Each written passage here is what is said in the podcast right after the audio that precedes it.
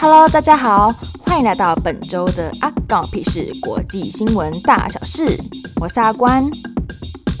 这期节目呢，每周会播报三则国际新闻，有兴趣的同学们就跟着我一起听下去吧。大家可能有发现我换了一个新的麦克风，我们掌声欢迎我们新麦克风。超开心！我就是试用的时候，没有想到它跟我之前用的那个，就是大家听耳机，它旁边附那个小小的麦克风，那它录起来加上后制要去掉杂音，就会整个变得非常扁平的鸭子音。那其实我本身我的脸就是每次照起来就长得像鸭像，那我忍受不了，连我的声音也要变成鸭子，就总有一天我会真正的变成，我会变成鸭，我真的会变成鸭子，那个 duck，我不想变那个 duck，所以我就买了个新的麦克风。我是半人半鸭，好吗？我长得像鸭子，但是我声音是人物，对，所以就欢迎欢迎我们新麦克风。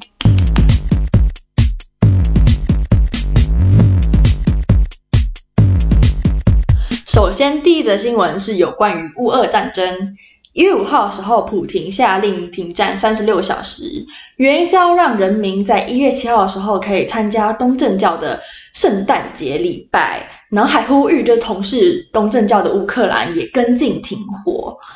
我听到这个消息，我直接滑倒。就是去年二月底，他老兄不顾国内民情，不顾世界局势，想开打就开打。然后现在突然发现，哎，你知道吗？我突然想过圣诞节，你要不要也不要开打？就是我们停战三十六小时，我们三十六小时后再开打好不好？乌克兰怎么可能就是这样就停止罢手不开打？当然是就继续给你打下去啊！俄罗斯眼见就是乌克兰没有要停火的意思，所以他又随即在乌克兰境内的南方一个叫赫尔松市的消防局就继续轰炸，非常的下流，非常的渣男必备技能，说一套做一套，自己说出承诺做不到，那还反过来恼羞，就对你发飙。天哪，押韵我无意见，押韵 skr skr。你该做的不是三十六小时停战，是 forever 停战。前些日子呢，俄罗斯为了鼓励男性加入战役，所以通过了就是免费冷冻精子的这项政策。那这项政策呢，是针对被征召动员的已婚男子哦，所以说就是受征召的就是未婚男性是无法享有免费冻精的这项福利。当初我看到这项政策的直觉，我直觉告诉我，就是是想说，这不就是把你的死后铺好路嘛？对不对？就是一个想要去动精的人，不就是觉得自己没有办法生出小孩，所以才去动精的吗？那为什么无法生出小孩呢？第一个就可能已经死了，然后第二个可能就是重伤，所以不能生。所以俄罗斯祭出这项政策，无疑就是说，来啊来啊，哎，你不用怕死啊，我都帮你留好小孩子了。就是整个事情是反过来，怎么会有人会因为死后的待遇所以去死呢？是不是？就是我一个老无知老百姓的观点来看，就觉得，诶，这个政策是还蛮曲奇的啦。对，我不知道它后面还有什么，就是其他的一些多大的效益。就是以最直观来看，就是怎么会有人会因为死后的，或者或是重伤不不孕之后的优惠而去重伤，或者是去去死，就是。这这这个这个逻辑是很怪的，对，我觉得这个政策还蛮曲奇的。这样，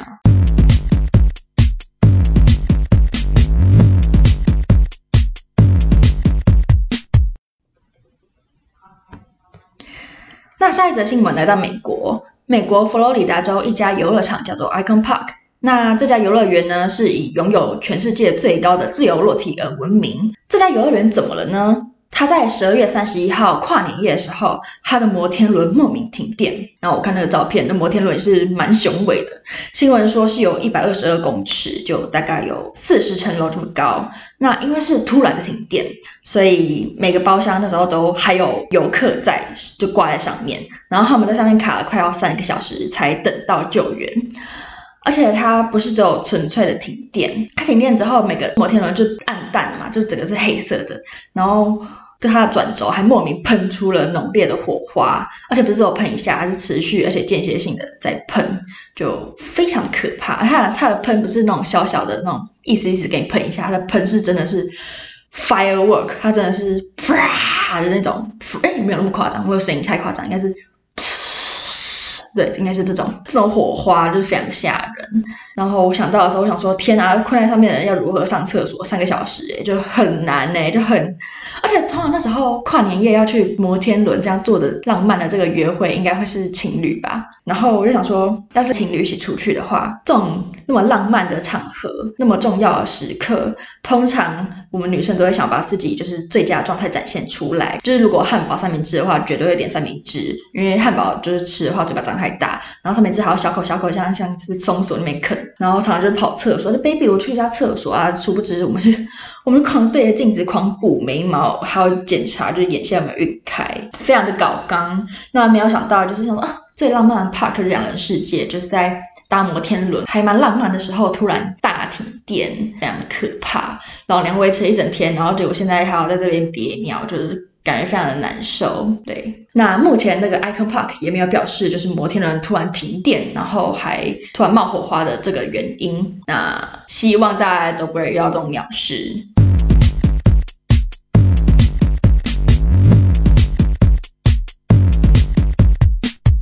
那最后则新闻来到英国，英国首相苏纳克他在二零二三年，也就是在一月五号的时候首次公开演讲，他讲了很多啊，比如说通膨啊，然后一些什么气候变迁啊，然后里面还有提到就是将会强制学生学数学到十八岁。那为什么他突然想要让大家说算数学上到十八岁呢？是因为他说，就是英国境内有八百万的民众的数学能力就走到小学程度而已，然后境内有六十趴的弱势学生到了十六岁还没有具备基础的数学能力，然后很特别的是，在英国的教育体制内，十六到十九岁的学生中就只有一半的人必须学数学，然后所以他就觉得让大家学数学学到十八岁的这项政策可以增进英国国民在往后的大数据时在有具备基础统计和分析的能力，然后我想说，哎，这个消息一出来，我想说，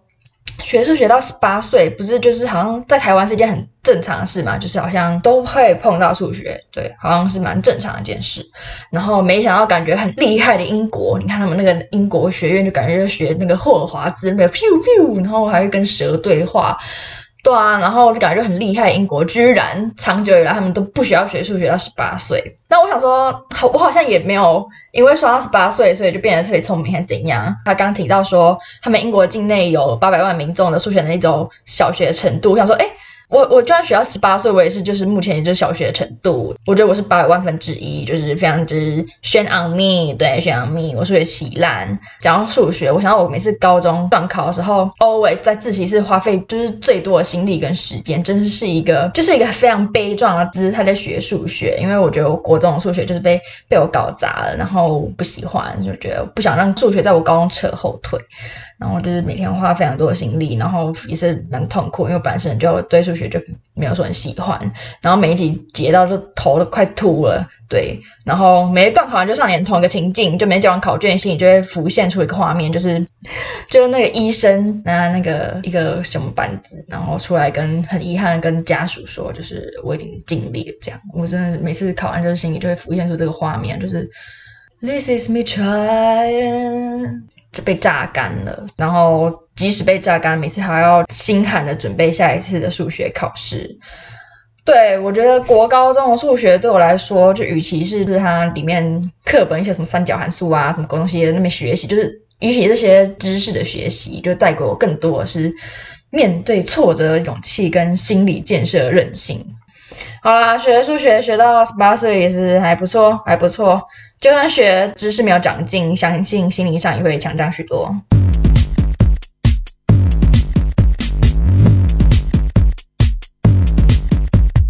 那本周没有小烂事分享，但想象就是剩不到几天就要学测的考生加油！虽然说你们应该是不会听到我这个小小小小到不行的小的节目，唉。